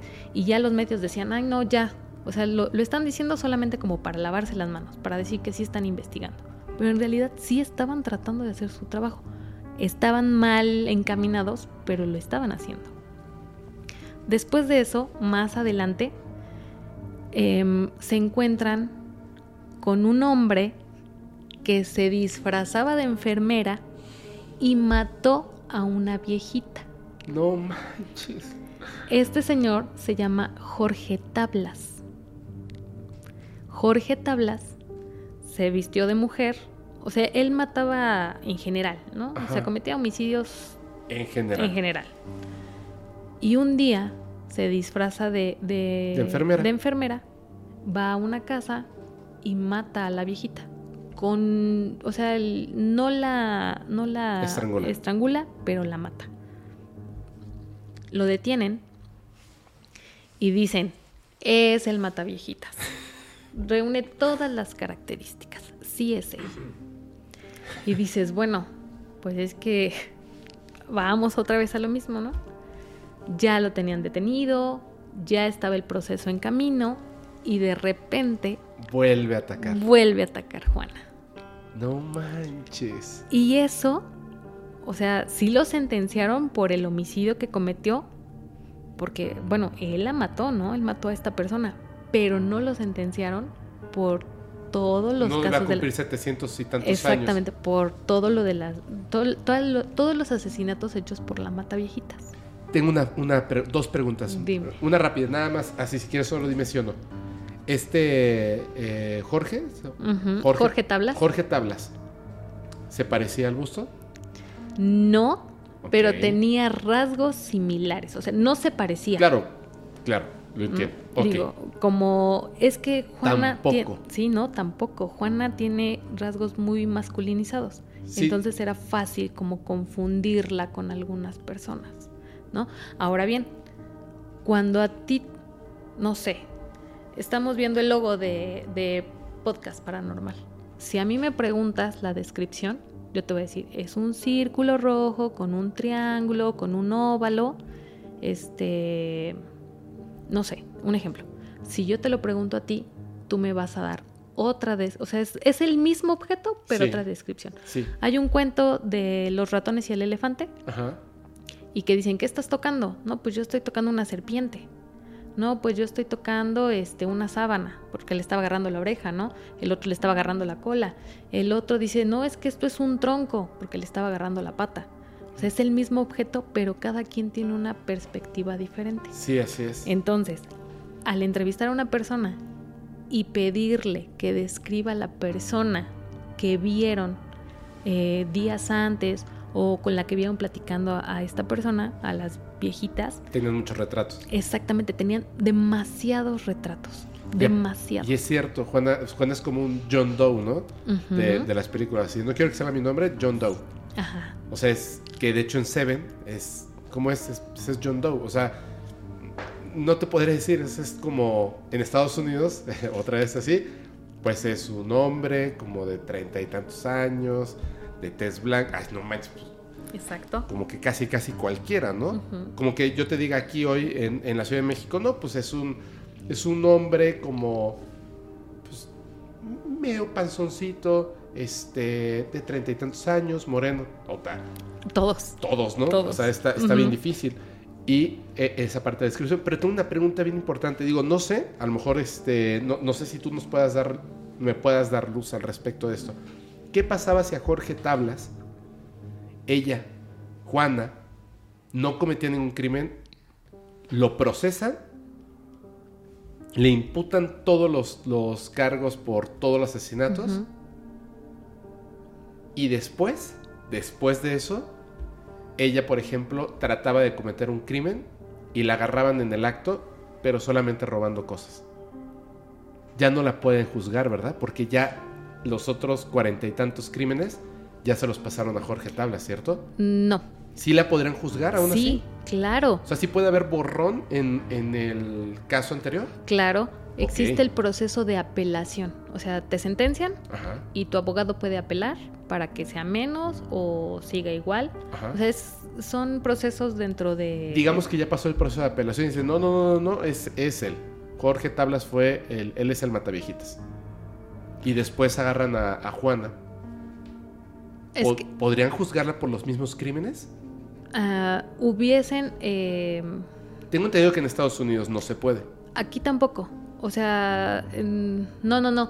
En Estados Unidos no puede ser juzgado dos veces por el mismo delito. Ah, tienes toda la razón, tienes toda la razón. Ajá. Claro, claro, claro. Entonces, si ya te acusaron de homicidio y no te lo comprobaron, no te pueden, o sea, te pueden volver a acusar, no sé, de, de robo, de lo que quieras, a la persona a la que mataste, pero por, el, por ese homicidio, no. De hecho, hasta podrías escribir un libro diciendo yo lo hice. Exacto. Y lo hice de esta manera. Ya el juicio ya pasó, o sea, no pudieron comprobarlo. Sorry. Exacto. Pero aquí en, en México, por ejemplo, si hubiera sido de, ups, perdón, señor. Bueno, no tanto Sí. porque usted también es un asesino, pero estos de acá, estos tantos crímenes, van para esta señora. Exactamente. Y- Te reducen a lo mejor la, sentencia. Exacto. Si realmente hubieran acusado a Jorge Tablas, dentro del proceso le hubieran dicho, bueno, una disculpa, sí mató a fulanita, pero ya lleva, no sé, 10 años aquí y le faltan 20 por un homicidio, ¿no? Entonces nada más va a cumplir su sentencia y se acabó y todos los demás cargos desaparecen. Claro. En el caso de Juana, pues le hubieran hecho la imputación de todos, Ah, más bien. aparte el robo. O sea, sí podrían juzgar a ella por esos delitos. Ok, ok. Volvemos. Posteriormente, este, de Entonces- que... Ajá, per- perdón, perdón, perdón. Eh, Es que, eh, eh, perdón, nada más recalcar. A Jorge Tablas ya, ya lo iban, la misma historia. Sí, la ya le iban a volver a imputar todos estos crímenes. Exacto. Ataca a Juana y, ah, no, pero de todos modos usted sí se va a la cárcel, señor. Sí, sí, de todas maneras se va a la cárcel porque mató a esta persona. Y entonces vuelven otra vez. ot- Otra y la vez. comidilla de los Sí, medios. Exactamente. Nuevamente los medios empezaron a atacar. Es que cómo es posible que ya sean dos veces Ajá. las que nos vengan a decir que ya agarraron al mataviejitas. Ahora qué van a decir, ¿no? Exactamente. Entonces estaba la, la procuraduría estaba perdiendo demasiada credibilidad en todo este asunto. No manches. En ese momento dicen, ya no nos puede pasar. Crean, sí, crean una mm, un ¿Unidad? grupo, una Ajá. unidad de investigación única y exclusivamente para este asunto. Es ahí donde dicen, bueno, a ver, o sea, todos los retratos hablados. Ok, ya tenemos al busto. Señores eh, de la prensa, este es el busto de Juana Barraza. Bueno, de, de la matabellita. Bueno, sí, bueno, exacto, de la mata viejitas y es ella, ¿no? Y vamos a tratar de ubicarla y de localizarla y shalala. Es el momento en el que Juana decide estar tranquila, que fue un lapso como de seis o siete meses. Incluso la, la fiscalía o la procuraduría decía, no, ya, este, o se fue a vivir a otro lado, O se murió, exactamente, algo le pasó y ya, paró todo esto. Pero su necesidad era muy grande. Esa adrenalina, esa satisfacción que ella sentía era más fuerte que todo, más fuerte. Tan es así que, ah, te digo, eh, la entrevistan en, en las luchas Ajá. y ella estaba muy feliz. Si pueden ver la entrevista, dice, este, yo soy ruda de corazón y. O sea, Pero la entrevistan cuando era luchadora. no, no, no. ¿Después? La entrevistan, ajá, después. Cuando, en, en ese lapso de tiempo donde no hubo homicidios, Ajá. ella va a las luchas. Ajá. Va con un traje rojo y se acerca eh, los de TV Azteca, Ajá. porque hasta se ve el loguito, ¿no? Y le preguntan, este, ¿usted qué hace aquí, señora? Ah, a mí me gustan las luchas. Bueno, ¿y a quién apoya? ¿A los rudos o a los técnicos? Pues yo a los rudos, ¿no? Yo soy ruda de corazón. ¿Dónde es más ruda? ¿En su casa o este aquí? O en el trabajo, ¿no? Este, no, pues en ambas igual. O sea, la entrevistan y ya hay alguien que la ve y dicen, se parece a ella, se parece al busto que presentaron de la, de la Mataviejitas. Podemos empezar a ponerle nombre, hay que investigar a esta persona.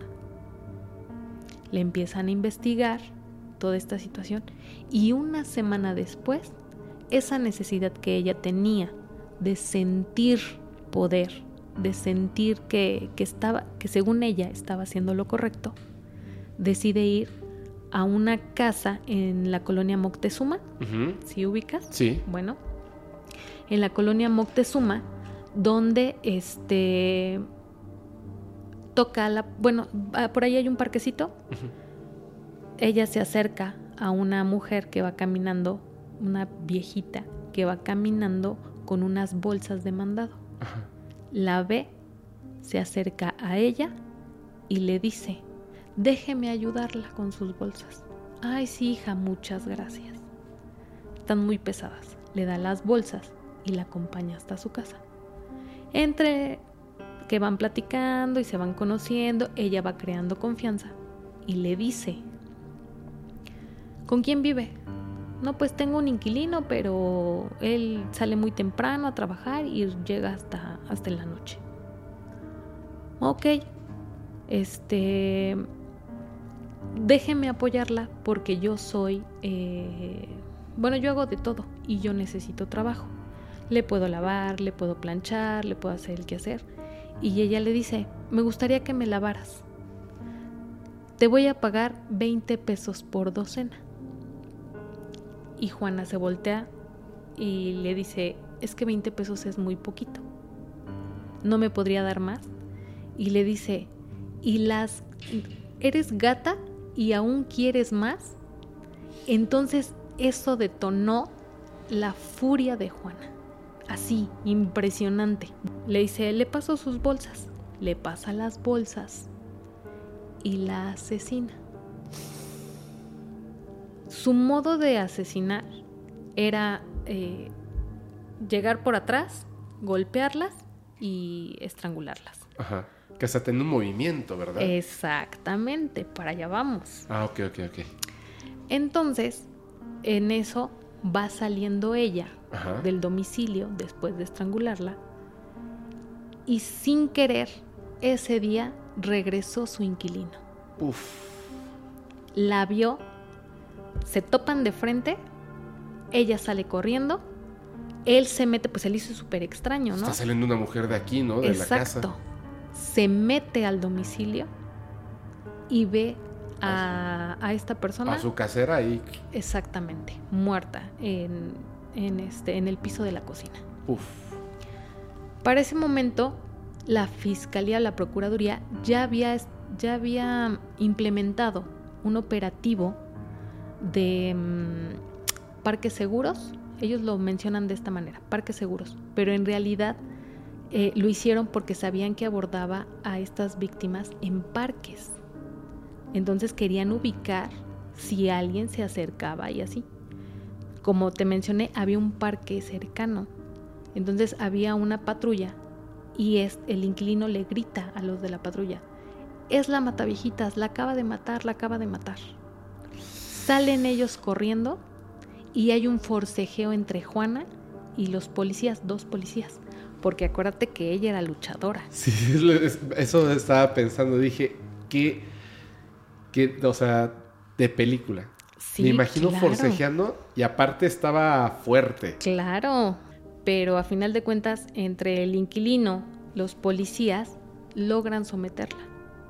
La Wow. suben a la unidad y hay una fotografía donde ella está arriba de la unidad. Llegan a, a la fiscalía este, para, ahora sí que para entregarla y le empiezan a abordar los medios de comunicación. Todos los medios de comunicación, o sea, ¿cómo se enteraron? ¿Quién sabe? Pero llega ella a la fiscalía, a la procuraduría, todos la ahí. abordan, sí. Y le empiezan a tomar fotos y videos y le empiezan a interrogar, la empiezan a cuestionar y ella lo único que responde es, ya lo van a saber, van a saber por qué lo hice en mi, en mi declaración al Ministerio Público. No dijo más. Así, van a saber por qué lo hice en mi declaración al Ministerio Público. Y le ingresan.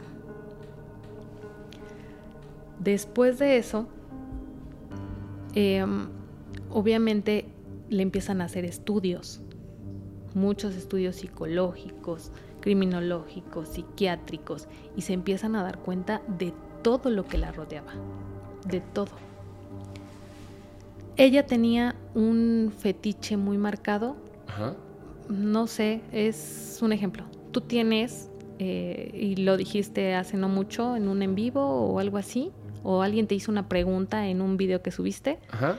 ¿Qué ropa interior traes puesta? Ah, sí, Ah, negra. Siempre es negra. Sí. Exacto, siempre es negra.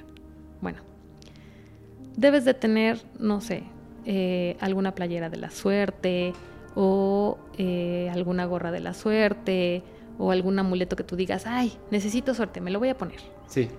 Bueno, ella, para asesinar, tenía un suéter rojo, ¿En serio? un suéter rojo. Y en todas las fotos la vas a ver con su suéter rojo.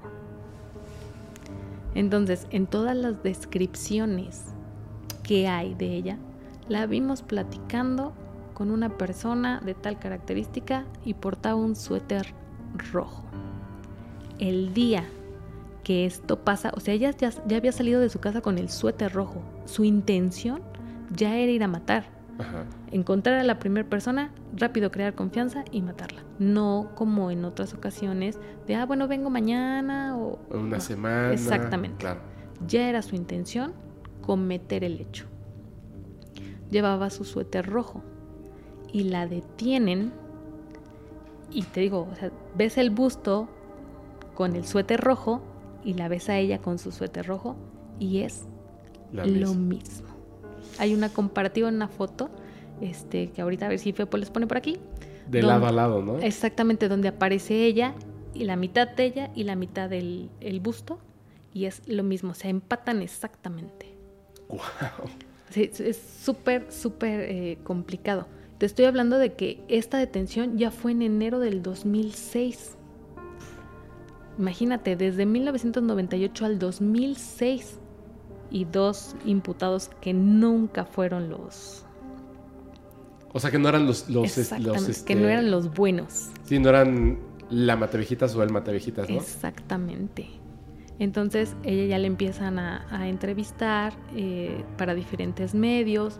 Este, hay un video donde le, le están entrevistando que recién la detienen Ajá. y se pone a llorar. Dice es que este, yo sé que no tengo perdón de Dios y que lo que hice está mal y bla bla bla. Y posterior se empieza a reír. O sea, después de que termina eh, la entrevista, se empieza a reír. Y su vida normal, como si nada. Y dices, bueno, entonces, ¿sí lo sentiste o no? ¿Sí te dolió? ¿Sí te arrepientes o no? No creo que se arrepienta. No, obviamente no, porque para ella estaba bien. Estaba haciendo pagar a su mamá por todo lo malo que ella había vivido por culpa de su mamá. Porque a final de cuentas, bueno, pues ya te dejó el marido, pero pues tú tienes que salir adelante con tus hijos. Y ella no, ella la vendió por tres cervezas. No manches. O sea, está cañón, cañón. Hay otra entrevista que le hacen de algún programa que hicieron, no recuerdo bien, que se llama... eh, ay, se me fue el nombre. Este... ¿Un programa de televisión? Sí, en algún programa de televisión donde entrevistaron a los asesinos de alto perfil, o sea, lo- como los más peligrosos, y entre ellos entrevistan a, a, a- a Barraza- Juan. a Juana Barraza. Ajá. Y en esa entrevista ya empieza a no hablar de, de sus, de sus homicidios. Ajá. Se empieza a, a evadir el tema. Porque dices que eso no es importante para mí. No es relevante. ¿No? Y a mí me tienen aquí metida en el reclusorio.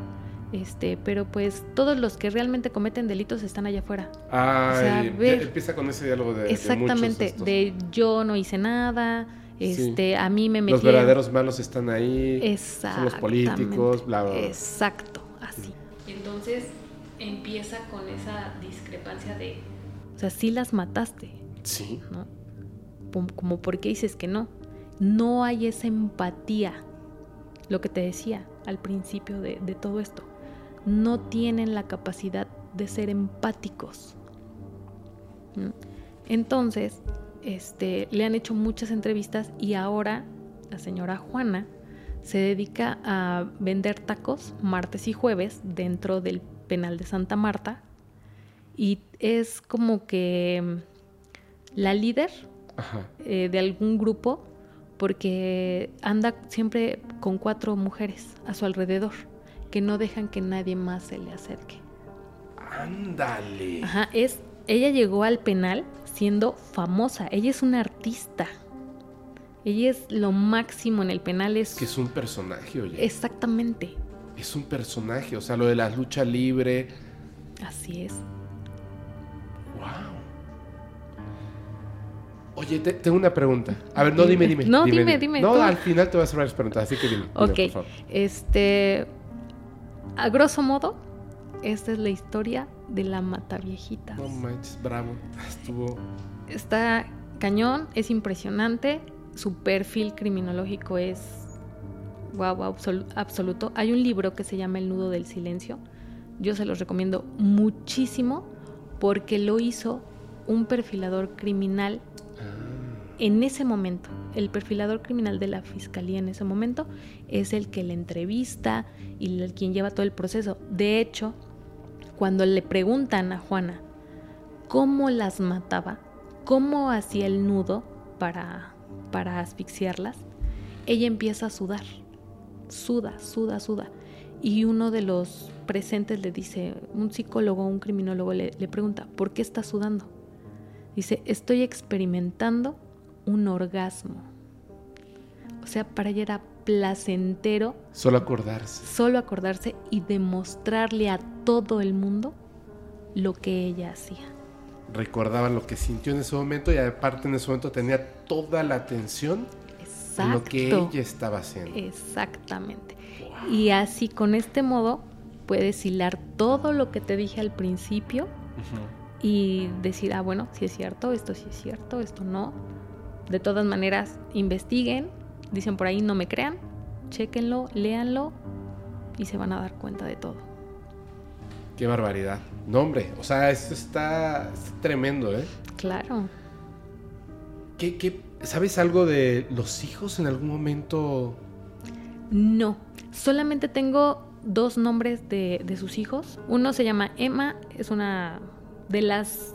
en el momento de la detención, este, ese día que ella decidió salir a, a, matar, eh, le preparó temprano el desayuno a sus hijos y los mandó a la escuela. Se llama Emma y José. Ok.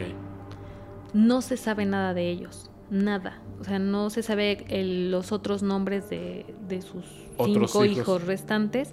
Lo único que ella dice en una entrevista que le hacen es que lo único que le duele de estar dentro de Santa Marta es que no vio crecer a sus hijos claro. y que no puede convivir con sus nietos. Claro. Ellos, ella es lo que dice, ¿no? Que es lo que le duele. Pero de ahí en fuera todo lo demás para ella es normal. Y no se sabe a ciencia cierta. Yo creo que investigando y eso sí puedes dar con la familia, pero se han mantenido como, como con un perfil muy, muy bajo para que no sepan quién es, porque a final de cuentas, pues digo, eran niños, sufrieron bullying por el hecho de decir, pues mi mamá mató a mucha gente, ¿no? Por eso mismo, o sea, digo, es que además, ay, Voy a tener mucho cuidado con lo que voy a decir. Claro. Si hubiera sido distinta una parte de su vida, estaremos pensando de ella de otra forma. Claro. Te, te, voy a decir una cosa nada más. Y voy a ser muy cuidadoso. Imagínate que cuando ella era chica, quien se hubiese quedado con ella no fuese su mamá, Sino su papá. Claro. Y que no sea la mata viejita, sino la mata viejitos. Podría ser. Qué diferente será la percepción. Qué diferente será la percepción porque yo sé que no se debe de hacer, pero restando los crímenes horribles que cometía, el dolor fuertísimo que dejó en muchas familias, restando esa parte, tuvo una vida dificilísima, sufrió durante muchísimo tiempo algo terrible. Claro. pero estaba comprometida en sacar adelante a esos niños. Vendiendo palomitas afuera de la lucha libre, siendo fanática de, de algo que es muy mexicano. Así es. La lucha libre, muy mexicano, que hasta iba de traje. ¿Qué hubiese pasado? O sea, sí, esas preguntas del qué hubiera pasado si, por ejemplo, si entre esa corpulencia hubiera tenido unos huesos muy fuertes y no hubiera sufrido de la espalda. Y jamás un médico, una doctora, un doctor le hubiera dicho, no puedes seguir luchando. Quizás estuviéramos viendo una atleta famosa Así es. en televisión que ha tenido una vida fuertísima y llorando por lo que le pasó de, de pequeña, pero diciendo, pero salí adelante y ahora eh, estoy creciendo a mis hijos y feliz con sus nietos. Cómo la vida puede cambiar en un parpadeo, ¿no? Exacto. Qué duro. Y lo que tú acabas de hacer se llama empatía. Eres Ay, empático con su situación. O te manipule. No, sí, sí, la verdad sí, hasta sentía Puede ser, así, puede uf. ser. Eres empático con ella, con lo que le pasó, no con lo que hacía. No, claro que no. Es que, Exacto. es que yo, por ejemplo, eso que, que comentaste, ¿no? Que al final que decía, lo único que me duele de estar aquí es que no voy a ver crecer a mis hijos y, y no voy a estar con mis nietos. Así es. "Ay". Yo, yo dije, sí, hasta a mí me, me sentí bien feo. Este, este caso de la Mataviejitas, a diferencia de muchos otros asesinos seriales, fue muy diferente. Sí, Porque independientemente de, de todo lo que ella vivió, todos los asesinos seriales tienden a ser eh, violentos en el sentido de que con cuchillos, con armas, este, los torturan o Ujú. cuestiones así. Y ella usó, y, y es muy inusual, no ha habido otro similar, usó el estrangulamiento. Y muchos estudiaron al- a, las, a las víctimas, eh, al- obviamente los, los cuerpos que encontraron, y decían, bueno, es que no tienen ni siquiera señas de haber luchado con esta persona. De, mm, bueno, tratas de defenderte, arañas a la persona, ¿no? sí. Algo, algo. Te golpeas contra las cosas. Exactamente. No había señas. Y decían, bueno, es que, ¿qué situación? Pues entre que te ganaste su confianza, entre que mides 1,80 y eres corpulenta y estás peleando con un viejito de 70, 80 años, pues no había lo más mínimo de posibilidades de defenderse. Entonces es muy, muy excepcional este caso, Sí, mucho. a diferencia de muchos otros. Wow. Y pasó en México. Wow. Estoy, estoy, estoy apantallado, ¿eh? Es, es una cosa... Qué historia, ¿eh? Qué historia. Qué historia. Es complicado. Sí, no, yo pues obviamente veía cosas en la televisión, ¿sabes? Eso es, así estaba chavillo y veía cosas en la televisión de esto. Y después cuando la detienen, como que hubo mucha conversación Así es. acerca de, de cosas que, que- pero no, no profundizaban, ¿no? Por ejemplo, lo del nudo, que hasta tiene un nombre, creo, ¿no? Y Sí, lo, lo llamaron el nudo del silencio. Ah, el nudo, claro, el nudo del silencio, el nudo del silencio. Y ella es como que lo inventó eh, basándose en la lucha libre. Así es, porque hacía una llave de luchadora para poder este, realizar el... Qué bárbaro, qué bárbaro. Igual eh, te voy a pasar unas fotos para que las puedas poner. Sí, por favor. Este, de cómo e- se ve que ella les está explicando cómo hacer el nudo y cómo quedaba al final. Ajá. Que es donde uh, empezaba a sudar Sí, y todo. ¿no? Claro, claro. Wow. Y está ahorita, eh, o sea, en este momento ella está en, en prisión. Así es, se encuentra en, en Santa Marta, Catitla. Este, Y vende tacos. vende tacos los martes y los jueves dentro del penal.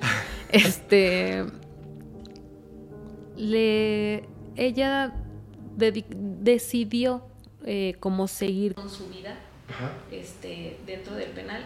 Dicen, dicen este, algunos, algunas personas que conozco que trabajan en, en Santa Marta, que es una persona muy tranquila. Sí, me imagino que ya está en otras cosas ahí, ¿no? O Sí, sea, digo, además de que es una mujer que ahorita nació en el 57, Ujú. quedamos, ¿Cuántos años tendría ahorita? 60 y... 66. O sea, ya es, ya pertenece al grupo que ella estaba asesinando. Claro. Entonces ya su perspectiva ya cambió y ella lo dice. O sea, creen que si yo fuera esa mujer violenta que ellos dicen que soy, yo ya no hubiera matado a varias aquí. Y... Es distinto, ¿no? Ah, claro. Claro, claro, claro. No, es otra cosa. Es otra cosa. Es difícil. Está súper padre. ¿eh? Oye, este, te voy a comprometer desde ahorita, ¿ya? Sí, Por favor, puedes eh, eh, regresar a, aquí a Criminalmente. Las veces que gustes. ¿De verdad? De verdad. Súper, súper sí. Súper sí. Nos faltó algo al principio que me gustaría. Yo tengo muchas otras preguntas, pero vamos a guardarlas para, para el siguiente capítulo que grabemos. Perfecto, sí, sin problema. Para que podamos hacer algo súper especial. Em, nos faltó al principio que nos dijeras tus redes sociales. Por favor. Eh, uso Facebook e Instagram. Tengo TikTok y el resto, pero realmente no las uso mucho. Me encuentran como Jules Lara, es J-U-L-S Lara. Y yo creo que algunos me conocen o me ubican por los memes que he estado subiendo al, grupo de, la comunidad en Facebook. Entonces, este, así me encuentran y ahí andamos. Oye, te agradezco muchísimo. Estuvo, estuvo, de verdad, estuvo buenísimo. Te agradezco muchísimo. Y yo sé, por favor, pongan aquí muchísimos likes porque para que este invoquemos a Jules Lara. Por favor. Y que venga de nuevo. Te agradezco mucho, mucho la invitación y la oportunidad. No, no, no, no, no. Yo, yo estoy súper agradecido contigo. De verdad, estoy súper agradecido. Y bueno, desde que te conocí en el Meet, ya, ya como que ya habíamos hablado, ¿no? Sí, ya habíamos hablado, pero nos conocimos en persona en el Meet. Este, y platicamos justamente de esto. Y empezamos, así fue, empezamos a platicar. Así es. Me contó a lo que se dedicaba. Y de inmediato, porque hay un, te voy a decir algo que a veces me preguntan, ¿por qué invitas a estas personas y a esta persona no? Hay que tener esa capacidad de desenvolvimiento en el micrófono. De contar una historia que se entienda de principio a fin y no nos damos cuenta, pero en una conversación, en serio, no nos damos cuenta, en una conversación con nuestros familiares, nuestros amigos, no llevamos el hilo de la conversación. Vamos brincando, por eso es que de repente yo interrumpo, porque yo estoy acostumbrado a estar así, como para todos lados.